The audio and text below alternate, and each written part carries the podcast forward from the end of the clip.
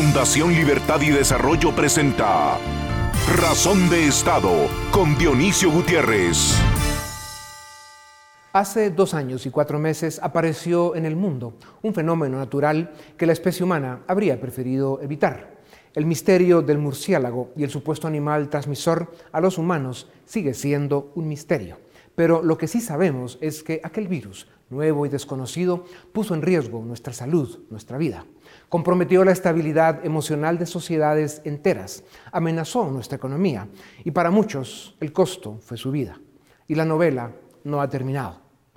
En las primeras semanas de la crisis, en lo que descubríamos su grado de peligro y buscábamos formas de defendernos, se hizo evidente que aquel golpe que nos daba la naturaleza encontró a la mayoría de los gobiernos del planeta con la guardia abajo y con los sistemas de salud, especialmente en el mundo subdesarrollado, frágiles, cuando no al borde del colapso o destrozados por la corrupción y la incompetencia de sus políticos.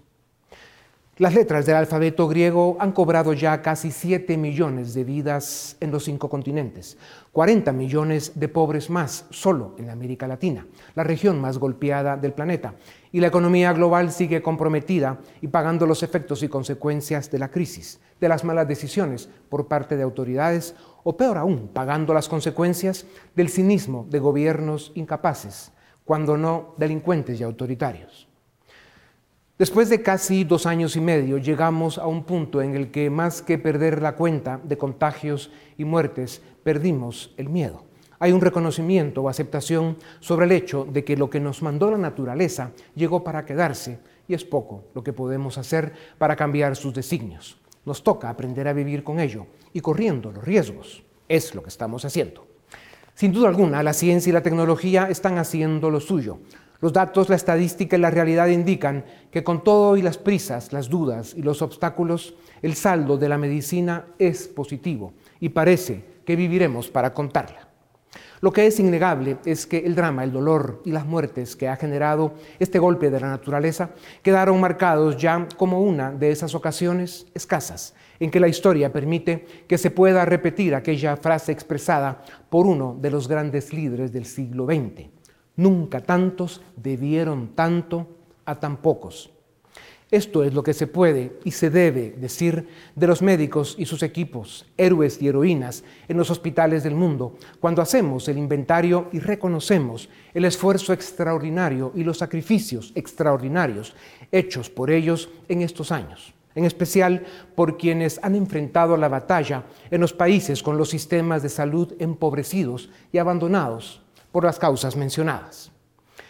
Como en otros momentos a través de la historia, cuando hayamos superado este episodio de la naturaleza, que lo haremos, seremos las generaciones de hoy quienes nos sentiremos orgullosas y en paz por haber vencido en una batalla como las que ya habían ganado nuestros antepasados. Confirmaremos que la vida es cuestión de saldos y que con sus dolores, espinas y desafíos merece la pena. Y si somos humildes y agradecidos, habremos aprendido que en el contexto de toda la creación somos un pequeño, pequeñísimo experimento humano que si se lo propone y a pesar de todo, tiene lo que toma para salvarse a sí mismo. A continuación, el documental En Razón de Estado. Hace 28 meses, las autoridades del mundo declararon oficialmente al COVID-19 como una pandemia y los sistemas de salud, por primera vez en 100 años, se enfrentaron a una emergencia sanitaria global. Ante un virus nuevo y la alarma por sus primeros efectos en la especie humana, los gobiernos tomaron severas medidas de confinamiento y restricciones a la movilidad. Más pronto que tarde, fue evidente que esas medidas eran insostenibles y que se corría el riesgo, como la historia nos enseña, de que murieran más seres humanos por hambre que por fiebre. Graduar aquello no fue fácil. El mundo entró en recesión. Se estima que 97 millones de personas se sumaron a los índices de pobreza y se perdieron avances importantes en erradicación de pobreza extrema. Al drama humano del aumento en la pobreza se suma el hecho que, debido a la emisión monetaria inorgánica, a los incrementos del endeudamiento público y a las inyecciones de dinero que se entregaron al público, se está provocando la inflación más alta en 40 años.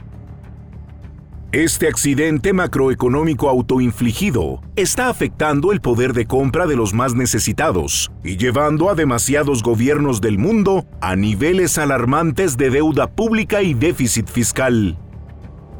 En la mayor parte del planeta ya se levantaron la mayoría de restricciones a la movilidad, la ciencia ha aprendido a tratar con más efectividad las infecciones por COVID y se calcula que las vacunas salvaron en su primer año entre 19 y 20 millones de vidas. Da la impresión de que vamos en el camino correcto. El tiempo está dando la razón al modelo sueco, que al inicio de la pandemia fue duramente criticado por no aplicar medidas severas como las del resto de Europa donde se impusieron las más severas restricciones y confinamientos del mundo occidental. Después de dos años de pandemia, Suecia tiene cifras de muertes por COVID similares a las del resto de Europa y su economía presenta mejores números. Como contraste, China es testimonio del fracaso del intervencionismo autoritario el gobierno de Xi insiste en mantener un enfoque de cero infecciones. En marzo de este año confinó a 345 millones de personas, que representan el 40% de la producción nacional china, y los encierros desproporcionados continúan hasta hoy. Además de las restricciones, Hacer pruebas PCR cada dos o tres días es obligatorio en las principales ciudades chinas para tener acceso a oficinas, supermercados y otros servicios públicos. Sumadas a esto, la pérdida de libertades se calcula que costará el equivalente al 1.5% del Producto Interno Bruto chino. Una vez más, la estadística confirma que los confinamientos y los encierros no son la solución y menos aún en un ambiente donde el virus se transmite rápidamente, donde muchos infectados son asintomáticos, donde lo que se puede esperar son enfermedades leves y pocos casos de hospitalizaciones, y en especial cuando la mayoría de la gente trabaja en la mañana para comer por la tarde. Una vez más, se confirma que la libertad y la responsabilidad individual son la mejor defensa de la especie humana. Cada persona debe asumir su responsabilidad para cuidarse, y más ahora, cuando se sabe que, por ejemplo, las mascarillas KN95 y KF94 ofrecen hasta el 94% de protección contra las variantes más contagiosas del virus y que, quien así lo desee, puede guardar distancia o evitar ir a lugares que considere riesgosos. La historia de la humanidad nos enseña, una y otra vez, que las batallas contra las pandemias se ganan cuando la población alcanza el grado de inmunidad suficiente, por vacunación o por infección superada, y que a esto se llega con más efectividad y menos daño si practicamos la fórmula ganadora. Mascarilla, distancia y libertad.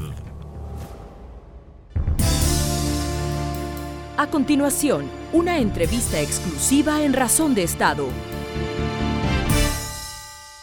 Bienvenidos a Razón de Estado. Hoy vamos a hablar de eso a lo que le llaman la quinta ola, pero que en realidad solo la naturaleza y el buen Señor lo sabe, como dice el doctor Villanueva, a quien se los voy a presentar y tengo el privilegio de hacerlo. Es don Luis Pedro Villanueva, médico y cirujano con posgrado en medicina interna. Es especialista en enfermedades infecciosas, médico titular y miembro del Comité COVID del Hospital Herrera Gerandi fue fellow y profesor de las universidades de Massachusetts, Johns Hopkins y South Florida. Es miembro de importantes asociaciones médicas en Estados Unidos. Se dedica a curar gente, salvar vidas y aliviar corazones. Desde el inicio de la pandemia ha estado en la primera línea de fuego, dirigiendo y entrenando equipos y tratando con éxito pacientes afectados por el COVID-19. El doctor Villanueva es muchas cosas, pero en especial es un gran ser humano. Doctor Villanueva, qué privilegio tenerte en esta tribuna otra vez. Vamos a ver, entrándole a este tema escabroso, Em, doctor, eh, dijiste desde el principio que vendrían nuevas cepas del virus, que tendríamos eh, que ir cambiando y ajustando el tratamiento, reconociendo que ante un virus nuevo hay limitaciones e incertidumbre, eh, estamos en una nueva ola, tiene otras características distintas a las olas anteriores, em, esta es una nueva cepa, es más contagiosa, en fin, ¿Cómo está el tema de los síntomas, la peligrosidad y en qué nivel estamos de este impacto que nos dio la naturaleza, doctor? Gracias, Dionisio. Tema nebuloso, tema complicado y demasiado vivo, demasiado cambiante. De tal manera que los comentarios que uno se atreva a hacer hoy, tal vez mañana ya no son correctos.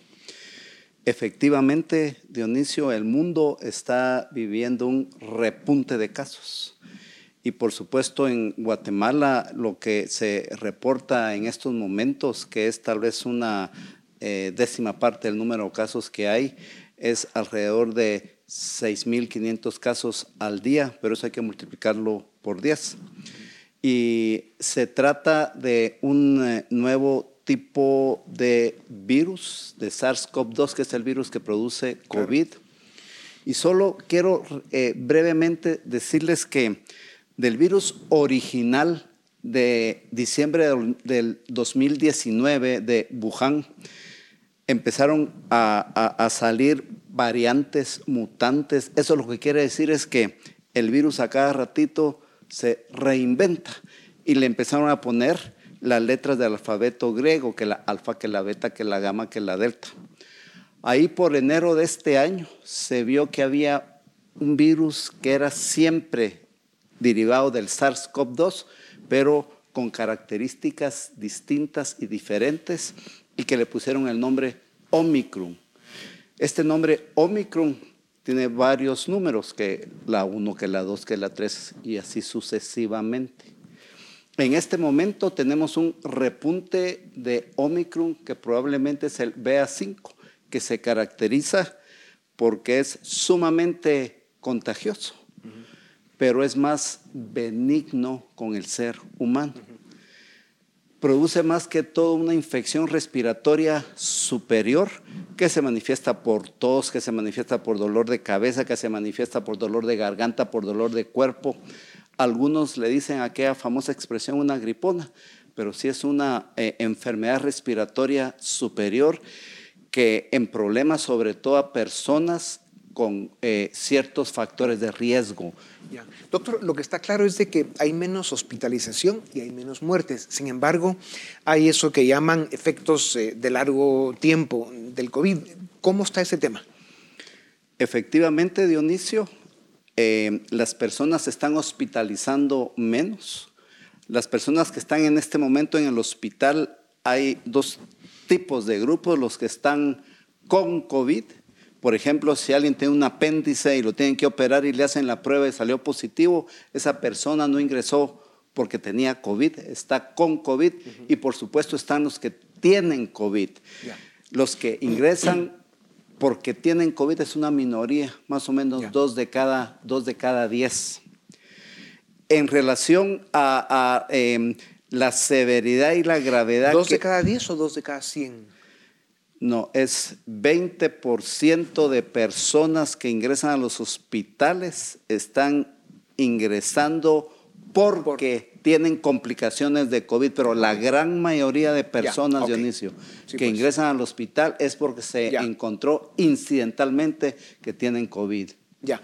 Doctor, las vacunas, que es uno de los temas críticos eh, en esta pandemia, eh, este virus, y lo has dicho en, más de algún lugar, este virus tiene características, eh, digamos, sobresalientes, ¿no? evade las vacunas, evade los contagios anteriores, o sea, es un virus inteligente, parece político, lo evade todo.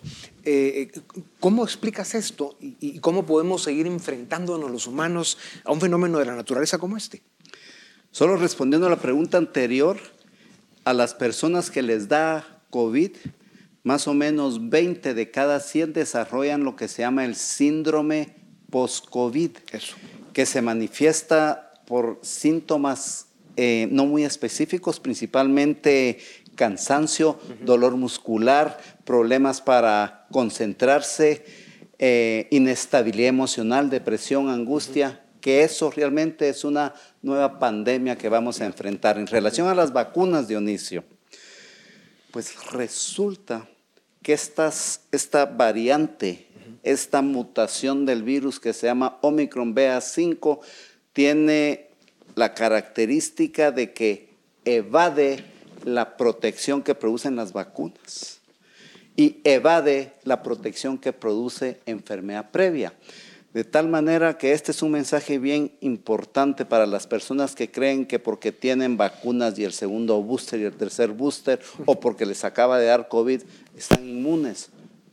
No es cierto, no funciona así. Por supuesto que las vacunas, yo soy provax, soy firme creyente de las vacunas.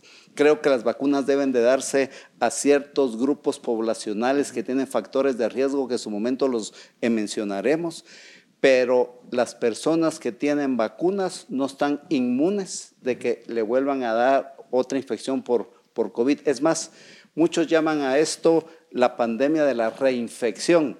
E incluso el hecho de que uno le haya dado COVID por Omicron en enero, en febrero, no lo excluye de que no se pueda volver a reinfectar. Ya. Doctor, y como un dato al margen de los pacientes que están entrando al hospital por COVID, ¿Se sabe cuántos de ellos están vacunados y cuántos no? Sí. Em, aquí en Guatemala tenemos una protección, eh, un esquema de vacunación completo un poco eh, mala por montón de factores. Sin embargo, en el hospital donde yo trabajo, que mira pacientes o personas de la capital, en la capital la protección de vacunación es arriba de 80%. De tal manera que eh, casi la gran mayoría de personas que ingresan al hospital donde yo trabajo, el hospital de, eh, Herrera eh, Gerandi, están vacunados. Pero como les digo, esto refuerza el hecho de que la vacunación en este momento no protege contra reinfección. Sin embargo, hay un dato en Estados Unidos que indicaba que de cada 10 hospitalizados, hoy 7 son no vacunados. Eh, pero bueno, claro, eso puede querer eh, decir otros factores también, ¿no? precondiciones y demás. Doctor, ¿cómo quedaron entonces la ivermectina, eh, que en el pasado se habló mucho de ella, que ayudó de manera importante en las primeras etapas? Hoy hablan del cataflán, del, del broncho Baxom y, por supuesto de, nuevas medicinas como el Paxlovid. ¿Cómo no? Aquí habría que hablar, Dionisio, de los tratamientos, pero también del diagnóstico, para tal vez retroceder un poquito, si me lo permite, Dionisio la forma de hacer diagnóstico de COVID ha cambiado afortunadamente en el pasado reciente. Y en muchos lugares se están haciendo ya no las pruebas que son el gold standard, las pruebas que le meten el hisopo hasta atrás del, del, ojo, sino que están haciendo las pruebas nasales, las pruebas caseras que se llaman. Esas pruebas es la forma de diagnosticar en muchos lugares, incluyendo Guatemala en este momento. Y las pruebas estas nasales tienen varias características. Primero, son más económicas. Segundo, son nasales. Tercero, solo salen positivas si la persona está contagiosa. De tal manera que si alguien tiene factores de riesgo, se puede estar haciendo cada 48 horas. Y esa es una estrategia bien importante que se está usando, por ejemplo, en el sistema de educación de algunos lugares de Estados Unidos, puntualmente California, en los que si un alumno eh, salió positivo, ya no suspenden toda la clase o todo el colegio, sino que puntualmente van a esa clase y cada 48 horas le hacen pruebas a los alumnos que estuvieron cerca del caso índice. Y si están negativos, tienen 48 horas de, no contagiar la enfermedad. En relación al tratamiento, Dionisio, el tratamiento se divide en dos grandes grupos preventivo y curativo. Y en los dos tenemos tratamientos no farmacológicos y tratamientos farmacológicos. De los tratamientos preventivos que voy a hablar no farmacológicos, ahí es donde está tal vez el debate de que se usa mascarilla, que la mascarilla, así que definitivamente. Y la analogía que, le hago, Dionisio, es, por ejemplo, cuando hay marea roja, como que uno trata de no comer mariscos o moluscos porque se puede infectar. Pues si tenemos una enfermedad que se contagia, se transmite a través del aire que producimos al hablar, al cantar, al, respirar, etc., como que hace sentido usar algún tipo de protección eh, eh, eh, de cobertura y principalmente mascarillas que sirvan como son las KN o las N95. Controversial, pero para mí no hay pierde en ese sentido. en relación a los tratamientos puntuales y lo que usted menciona de personas que tienen COVID, sí seguimos usando vitaminas o casi hormonas que sirven para aumentar el sistema de defensas, tienen efectos antioxidantes como es la vitamina D, como es la vitamina C, como es el zinc. Esto es importante que sobre todo que estamos tratando mucho COVID en casa y las personas de edad siempre es bueno que miren su eh, cuánto están saturando, aunque el nuevo COVID, el COVID que da de enero para acá, no afecta las vías respiratorias inferiores, es más una gripe, o sea, una enfermedad de las vías respiratorias superiores. Pero siempre es bueno chequear la oximetría, eh, eh, la temperatura tenemos medicamentos bien eficaces y bien eficientes por vía oral. Ahí tenemos uno que se llama Paxlovid, que disminuye en 95% las posibilidades de que una persona se en problema y se tenga que ir al hospital. 5 a 10% de personas que toman Paxlovid pueden tener una recurrencia, es importante mencionarlo. Tenemos Molnupinavir, ese hay en Guatemala, que también funciona bien. Y por supuesto, por vía, eh, eh, eh, por la vena, tenemos un anticuerpo monoclonal, Beptelovimab, que funciona, son nombres rarísimos. Ahorita me los venía aprendiendo que venía en el carro, por cierto, que funciona maravillosamente bien. Doctor, al final del día, esta, ya no sabemos si es pandemia o qué nombre ponerle, pero lo que sí está claro es que este bicho que apareció de algún lugar de la naturaleza, pues ha venido evolucionando, ha venido presentando nuevas variantes. ¿A dónde va? ¿Cuándo termina? Si es que termina, y cómo debemos seguir enfrentándonos con él, porque, eh, digamos, está la duda, ¿puede o no dar sorpresas y sustos eh, en el futuro? Lo que sabemos, Dionisio, es que la forma más elemental de vida en este virus, que es simple y sencillamente una tirita de material nuclear eh, y una capita de grasa alrededor, vino a alborotar desde todas las esferas posibles eh, eh, el comportamiento humano y se ha asociado entre los daños colaterales, la pandemia del miedo, de la mala información, temas políticos. Bueno, para donde uno voltea a ver hay problemas. Eh, lo que sabemos es que estos virus que pertenecen a una familia que se llaman coronavirus están más o menos identificados desde el siglo XVII. Tenemos cuatro coronavirus que son una de las causas más comunes de catarros en la comunidad este tipo de coronavirus que se llama SARS-CoV-2 tiene eh, la inteligencia de que puede vivir, tiene reservorios en la naturaleza, como son los roedores, de ahí viene el Omicron precisamente, como son los vampiros, como son los venados, como son los gatos, de tal manera que eh, eh, este virus siempre va a estar con nosotros y nunca termina de sorprendernos con sus curiosas ocurrencias. Y tiene la habilidad, como le dije al principio de inicio, de reinventarse, cambia un granito aquí cuando infecta a otra persona, cambia otro granito aquí cuando infecta a otra, y que ahorita, por ejemplo, estamos hablando de lo que está en las noticias, es el Omicron BA5, pero ya se oye que de la India vino otro virus y que está en 12 países, incluyendo Nueva York, que tiene un nombre rarísimo, eh, Centauro, le dicen que es un tipo de Omicron también. Total que eh, es una verdadera nebulosa. No se va a ir nunca el SARS-CoV-2 ni el COVID de nosotros. Doctor, y como no se va a ir nunca, en algún momento los seres humanos eh, aprenderemos, nuestro sistema inmunológico aprenderá a relacionarse con el virus como lo hacemos ya con el catarro y con todos los otros virus que son recurrentes. Por supuesto, vamos a tener que eh, aprender a llevar nuestra vida bajo nuevas reglas de normalidad entendiendo de que debemos de proteger a las personas que sí se pueden emproblemar.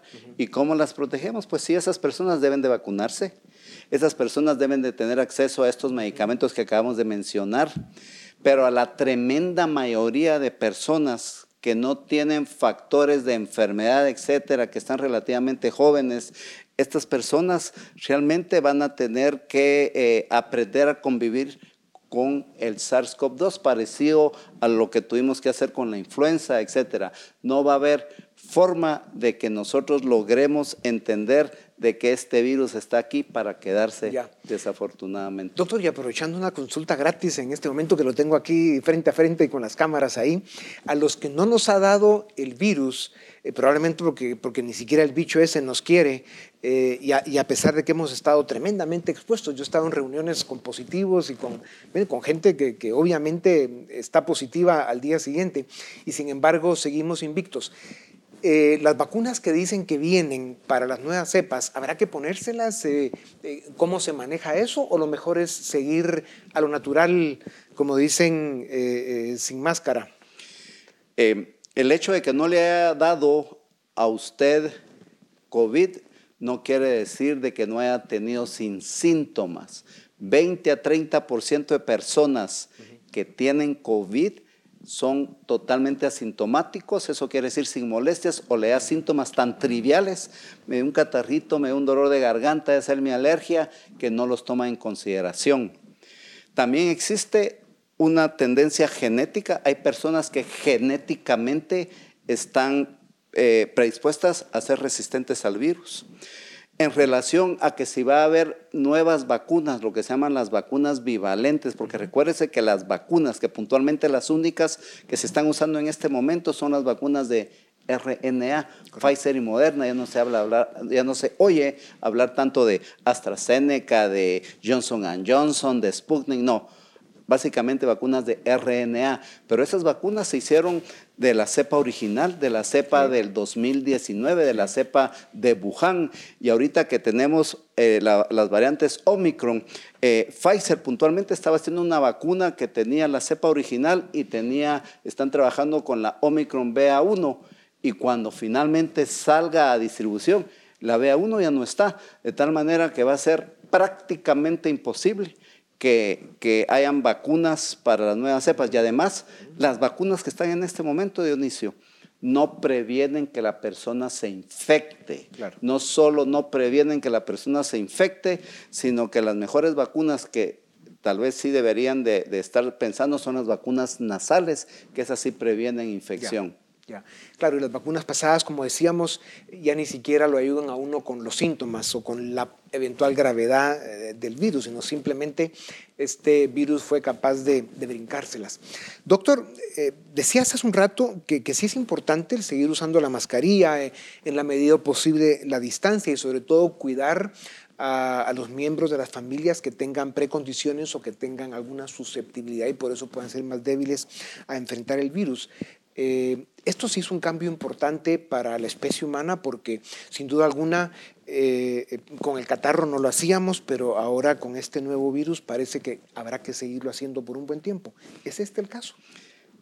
Exactamente, este es una de las estrategias que probablemente vamos a tener que implementar en nuestra forma de relacionarnos, identificar a nuestras gentes o a las personas que tienen más riesgo de emproblemarse, que son las personas mayores de 80 años, las personas que tienen problemas de diabetes, de sobrepeso, problemas pulmonares, cardíacos, VIH, cáncer, enfermedades del colágeno, las personas que toman medicamentos que le bajan las defensas y dependiendo de la realidad que cada uno tenga, si yo vivo, eh, por ejemplo, con mi mamá que tiene 80 años, yo no me voy a ir a meter al concierto de los Bookies, por ejemplo, sin mascarilla, eh, y, sí voy a eh, exigir que las personas que están en mi entorno, si no quieren, pero yo sí me tengo que poner mascarilla, de tal manera que a las personas que va a ser la nueva normalidad, que se pueden emproblemar las personas que están en ese núcleo familiar, uno sí debe protegerlas. ¿Y cómo las protege? Uno, que uno sí se debe de, cuidar usando eh, mascarilla N o KN95. Doctor, llevas ya más de dos años y medio dándote una paliza contra este virus impresionante. Eh, sé de tu trayectoria y a la cantidad de organizaciones, empresas, grupos, hospitales, pacientes, amigos, etcétera, que has ayudado, salvado que nos has mantenido al día para poder enfrentar pues, esta pandemia. ¿no? Eh, has estado en primera línea de fuego, te ha tocado ver mucha muerte, mucho sufrimiento y mucho dolor, y sin embargo mantienes esa actitud positiva, optimista, llena de esperanza eh, y siempre pues dándole a la gente eh, no solo buenos diagnósticos, sino además soluciones. ¿Cómo le haces? ¿Cuántas veces te has enfrentado al virus? y qué podemos esperar del doctor Villanueva en los próximos meses con lo que se nos viene. Aprecio sus eh, comentarios, Dionisio, realmente me impactan, me, llegan. Tengo un eh, soporte familiar importante, tengo un soporte de amigos importante, tengo un grupo médico maravilloso con el que trabajo en el, en el comité COVID y creo que estamos identificados haciendo patria y eh, convencidos de que vamos a salir en victoria. Doctor, muchísimas gracias. Qué, bueno para Guatemala, Centroamérica, América y el mundo el tenerte presente, activo y, pues eso dando luz y esperanza. Así que eh, sin duda alguna se visualiza un mundo mejor solo por el hecho de saberte presente. Muchas gracias. Aprecio la invitación. A ustedes también, gracias por acompañarnos una vez más. Esto es Razón de Estado. A continuación, el debate en Razón de Estado. Estamos ante una nueva ola de COVID y queremos discutir las consecuencias y los escenarios para el país en las próximas semanas. Para ello contamos con dos reconocidos doctores. En primer lugar, la doctora Alicia Chang, quien es infectóloga pediatra y además presidenta de la Asociación Guatemalteca de Enfermedades Infecciosas, y el doctor Carlos Gracioso, quien también es infectólogo pediatra y jefe de infectología del Departamento de Pediatría del Hospital San Juan de Dios. A ambos muchas gracias por estar en Razón de Estado. Eh, doctora Chan, quisiera iniciar con usted. Estamos ante una nueva ola de COVID. Eh, la pregunta es, ¿Hay alguna diferencia con esta ola respecto de lo que hemos experimentado en el pasado? Como por ejemplo, que sea menos grave los escenarios, que hayan menor tasa de hospitalización. ¿Cuáles son las diferencias, en todo caso, las similitudes con las olas anteriores?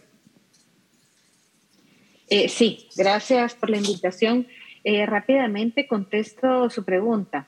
Eh, la variante Omicron realmente se ha distinguido por ser una variante que no causa enfermedad tan severa, es decir, no está asociada con tanto hospitalización ni tampoco con uso de unidades de cuidado intensivo.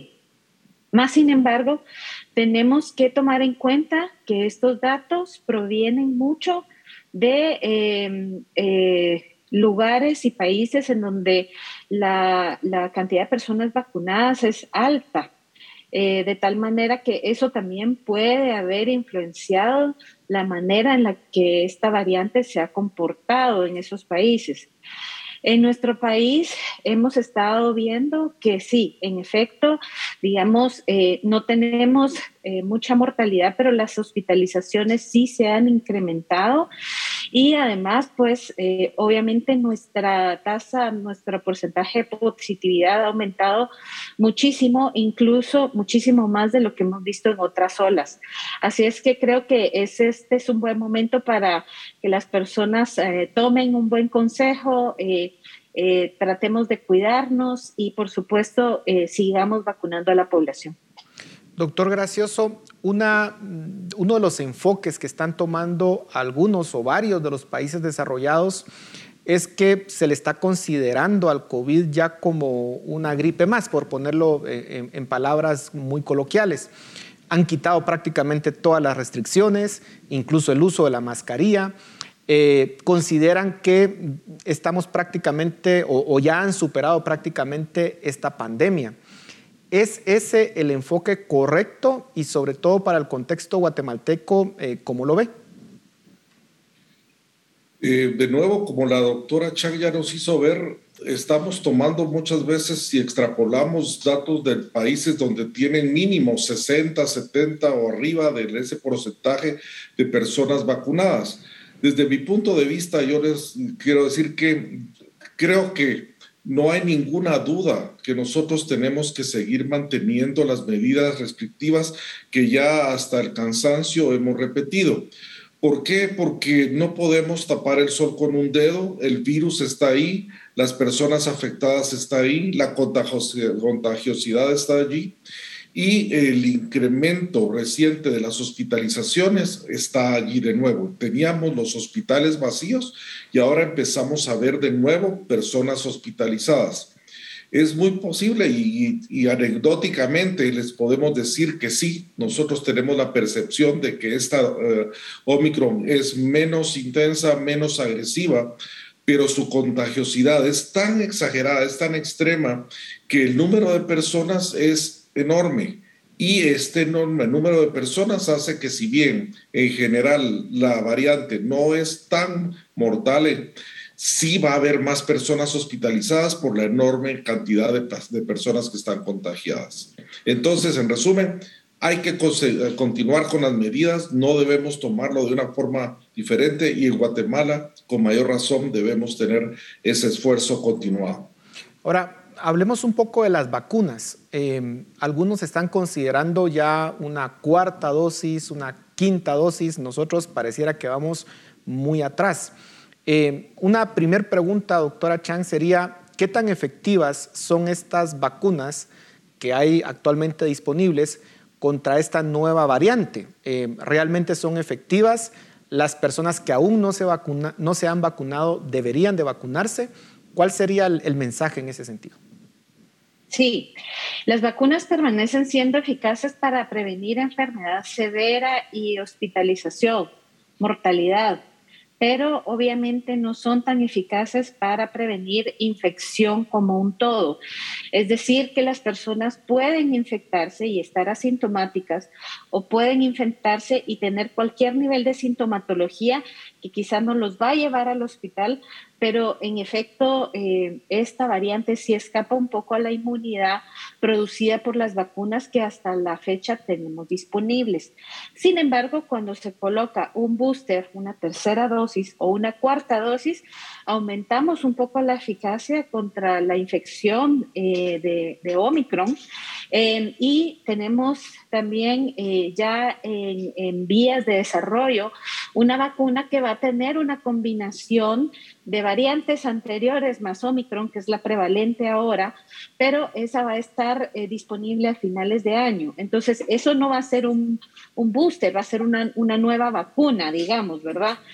Eh, no, tengo, no tengo la sensación de que vayamos a tenerla muy disponible aquí en Guatemala debido a las políticas que han tenido eh, las autoridades en, estos últimos meses, semanas, pero yo sí recomiendo que las personas continúen haciendo sus esfuerzos por terminar sus esquemas de vacunación. Doctor, eh, y en ese sentido nosotros podemos ver una cierta dualidad en Guatemala porque pareciera que los centros urbanos, los grandes centros urbanos del país, sí lograron una tasa de vacunación bastante alta, incluso algunos similares a los que se vieron en los países desarrollados sobre, todo con la primera y la segunda dosis. En la tercera dosis vemos una caída bastante fuerte, eh, incluso en las áreas urbanas. Eh, ¿Deberían o, qué, mensaje se le podría dar a la población para que efectivamente acuda para esa tercera dosis? ¿Y, por qué falló, podríamos decir, el sistema o, la vacunación en, en el interior? ¿Por qué las personas no quisieron vacunarse? Bueno, yo creo que sí realmente ha faltado una política clara, directa, con un eh, mensaje a la población en que realmente la mejor arma que tenemos y que disponemos es la vacunación. Recalcando lo que la doctora Chang nos dice, siguen siendo eficaces aún con estas variantes Omicron para la enfermedad grave y para la muerte no para la enfermedad común y corriente y para la transmisión. Estas son las mismas cepas originales de Wuhan que tuvimos ya hace más de dos años y medio y el virus ha sido capaz de modificarse, de adaptarse y de seguir siendo muy eficiente al infectar a las siguientes personas. ¿Por qué en el interior ha fallado esto? Bueno, esto es parte de los problemas eh, continuos que tenemos en Guatemala. Esto no sucede solo con la vacuna contra el COVID. los centros urbanos alcanzan coberturas de vacunación mucho más altos y siempre los centros rurales es mucho más bajo, pero la falta de disponibilidad de vacunas, de, de, políticas claras, de mensajes claros, creo que ha afectado de una forma importante. Eh, creo que la gente este, hemos llegado a un momento de agotamiento, estamos cansados ya después de dos años y medio de este virus, pero esta eh, pandemia está lejos de, de, resolverse. Nadie podemos predecir cuál va a ser el siguiente, eh, la siguiente variante o en qué momento finalmente vamos a poder alcanzar nosotros un, momento de que ya doblamos la esquina. Así que eh, el esfuerzo debe ser continuado, los mensajes deben ser claros, las vacunas son altamente seguras, altamente efectivas, ya hay suficiente información de esto y eh, para las personas que tengan la indicación, prácticamente todas las edades, requieren, además del esquema original, una dosis de, refuerzo y en algunas personas que tienen indicaciones especiales hasta una segunda dosis de refuerzo, o sea, cuatro dosis. Esperamos con ansias tener vacunas más flexibles, como la que nos mencionaba Alicia, que tengan esa capacidad de poder disminuir la transmisión, la cual no lo tienen las vacunas con las que contamos actualmente. Doctora Chang, eh, hay personas que se han infectado dos, tres o más veces. Y algunos creen que esto ya se convirtió como si fuera una gripe, como decía anteriormente, y que uno se puede infectar múltiples veces eh, y que no va a pasar nada. Eh, hay algunos estudios que nos estén indicando cuáles son los efectos para aquellas personas que se han contagiado varias veces el, organismo se resiente, eh, hay riesgos mucho más profundos en el largo plazo con ciertos tipos de enfermedades para aquellas personas que se han infectado múltiples veces. Eh, sí, yo creo que em, en, en este sentido sí ha habido tal vez una falta de información apropiada para las personas. Ciertamente este virus, como ha mutado tantas veces, tenemos la, la, la, dificultad de que nos podemos infectar con cada una de las variantes del virus. Ahora, si en la primera infección nos fue bien, pues qué bien. Pero cada vez que contraemos una de estas infecciones, eh, estamos a riesgo de, tener cualquiera de las complicaciones relacionadas a COVID. Ahora sabemos que las personas que han sufrido o padecido COVID em, eh, tienen un riesgo más alto de tener, por ejemplo, eh, un, accidente de tipo vascular, por ejemplo, tanto a nivel del sistema nervioso central como en el, a nivel cardíaco. Em, ¿Quiénes son estas personas que van a hacer esto? Pues probablemente hay personas que tienen alguna determinante genética que los predispone también a ser más sensibles a este tipo de complicaciones. Pero sí hay complicaciones desde el punto de vista del sistema nervioso central, desde el punto de vista eh, cardiovascular, desde el punto de vista eh, renal, desde el punto de vista endocrinológico y sorprendentemente también desde el punto de vista mental.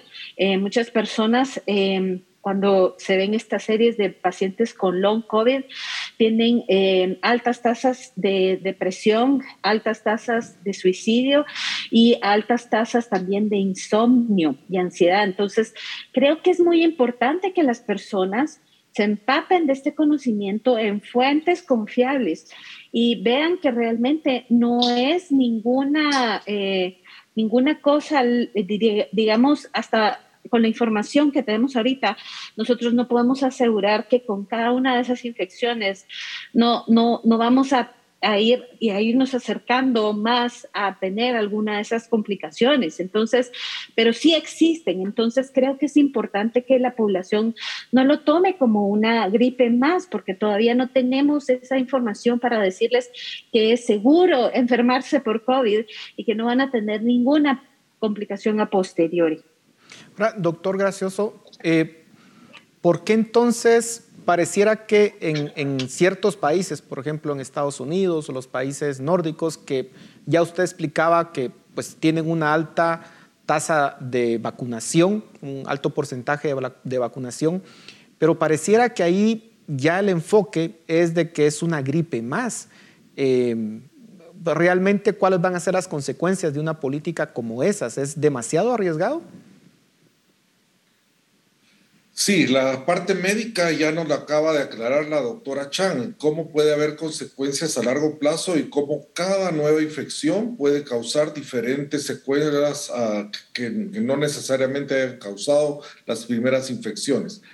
La protección que más se ha visto que puede proteger, a, eh, puede defendernos del virus es una, una protección mixta tanto la infección, que es prácticamente imposible no tenerla, como la vacunación, y eso es a lo que debe ser dirigido. Eh, las políticas de, no hacer nada simplemente son catastróficas en todo sentido. Afecta a la economía, afecta al tejido social, afecta a la escolaridad, afecta de, de nuevo el desarrollo de los niños. Este virus nos continúa afectando de una forma a mediano y largo plazo, en la cual todo se golpea. Una persona que adquiere la infección puede tener varios días en que queda en cuarentena para no seguir infectando a las demás. Es cierto, entre comillas, puede ser como una gripe inocua, pero no hay ninguna duda que el golpe que causa en todas las esferas que ya conocemos se continúa perpetuando hasta que esto no esté controlado. Por lo tanto, lo único que podemos hacer es tomar las medidas que ya les estamos indicando. Por lo tanto, a mí no me parece tampoco que, continuemos eh, de una forma abierta eh, reinfectándonos porque el virus pareciera ser siempre, no, no, no pareciera, es siempre más ágil, más listo, más rápido que nosotros y puede aparecer la nueva cepa que simplemente va a seguir afectándonos de una forma a largo plazo. Ya hablamos bastante de las, de las vacunas, pero hablemos ahora de las mascarillas que nuevamente se han puesto eh, de forma obligatoria en el país. Primero, eh, doctora Chan, ¿qué tan efectivas son para prevenir la infección? Y segundo, pues sabemos que hay personas que siguen pensando que usarlas tiene efectos dañinos para la salud. ¿Nos podría explicar un poco al respecto? Bueno, en primer lugar quisiera aclarar que desde nuestra asociación estuvimos, a pesar de todo lo que estaba recomendando el, el, Ministerio de Salud y el gobierno estuvimos apoyando el hecho de que se siguieran utilizando las medidas de prevención hasta el día de hoy. De tal manera eh, que esto lo hacemos porque nosotros sabemos que estas medidas de prevención funcionan y que no son dañinas para la salud. No hay ninguna complicación a largo plazo por utilizar una mascarilla durante el día eh, de trabajo y cuando se necesita en el hogar, porque sabemos que muchos hogares en este momento están en cuarentena, alguno de sus miembros también se puede utilizar. Eh, así es que desde el punto de vista de salud, esto no es un peligro. El peligro es precisamente no utilizarla.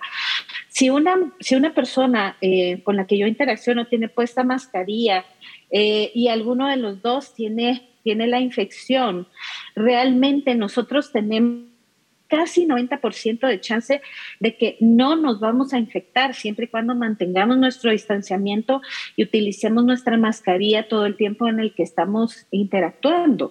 Eh, y nuevamente me refiero a mascarillas eh, como esta que estoy utilizando yo, que es una N95. Em, las mascarillas de tela no son tan eficaces, pero de verdad, cualquier mascarilla es mejor que estar sin mascarilla. Doctor Gracioso, nos quedan ya pocos segundos para terminar el, programa, pero ¿qué tendría que hacer una persona que se ve infectada con COVID en este momento? ¿Cuál es el protocolo mínimo que tiene que seguir? Y con eso terminamos el programa. El protocolo mínimo es ser responsable, no ser irresponsable de continuar las actividades normales y de seguir contagiando a las demás personas eh, tanto cualquier persona, los médicos incluso, no debemos seguir atendiendo pacientes porque eso se sigue diseminando y se sigue diseminando más. Entonces, en primer lugar, se es responsable. Eh, ya tenemos también suficiente evidencia que lo que tenemos que hacer es hidratar al paciente, darle acetaminofén, ibuprofeno y todos los remedios y medicamentos que se daban antes de rutina que lo siguen usando mucho, como son ivermectina, citromicina, dexametasona, sin tener ninguna indicación, no son recomendables. Simplemente eh, estar vigilando que las personas tengan una evolución adecuada, que no se compliquen, porque en el momento de complicarse sí deben acudir rápidamente con sus médicos pero mientras menos cosas usemos, es mejor en la gran mayoría de los pacientes. Y, rápidamente, doctor, eh, ¿en qué momento se puede determinar que se ha complicado el cuadro y tiene que ir a un hospital? Bueno, estos cuadros son usualmente entre tres a cinco días, algunas personas les da muy leve, si tienen posibilidades de tener un oxímetro de pulso para estar vigilando que la saturación del oxígeno no baje de 91, 92% eh, y la evolución del cuadro es hacia mejor, la fiebre va cediendo, las personas se sienten mejor, no tienen eh, sed de aire, pueden movilizarse bien, el, el cuadro va saliendo. Sin embargo, si lo opuesto sucede, el oxímetro está bajando progresivamente. Las personas pueden adaptarse a que el oxígeno esté un poco bajo, pero esto ya es un signo de alarma que deben visitar al médico porque se está complicando. O si la fiebre, en lugar después del tercero, cuarto, quinto día, esto empieza a aumentar, la tos empieza a empeorar, eh, los cuadros en general no mejoran, acudir inmediatamente para poder dar alguna intervención médica. Bueno, muchísimas gracias a ambos por compartirnos todo su conocimiento y sin duda alguna tienen muchísimo que hacer en estos momentos, así que gracias por su tiempo. Y a ustedes en casa, gracias por su atención. Nos vemos la próxima semana. Razón de Estado con Dionisio Gutiérrez es una producción de Fundación Libertad y Desarrollo.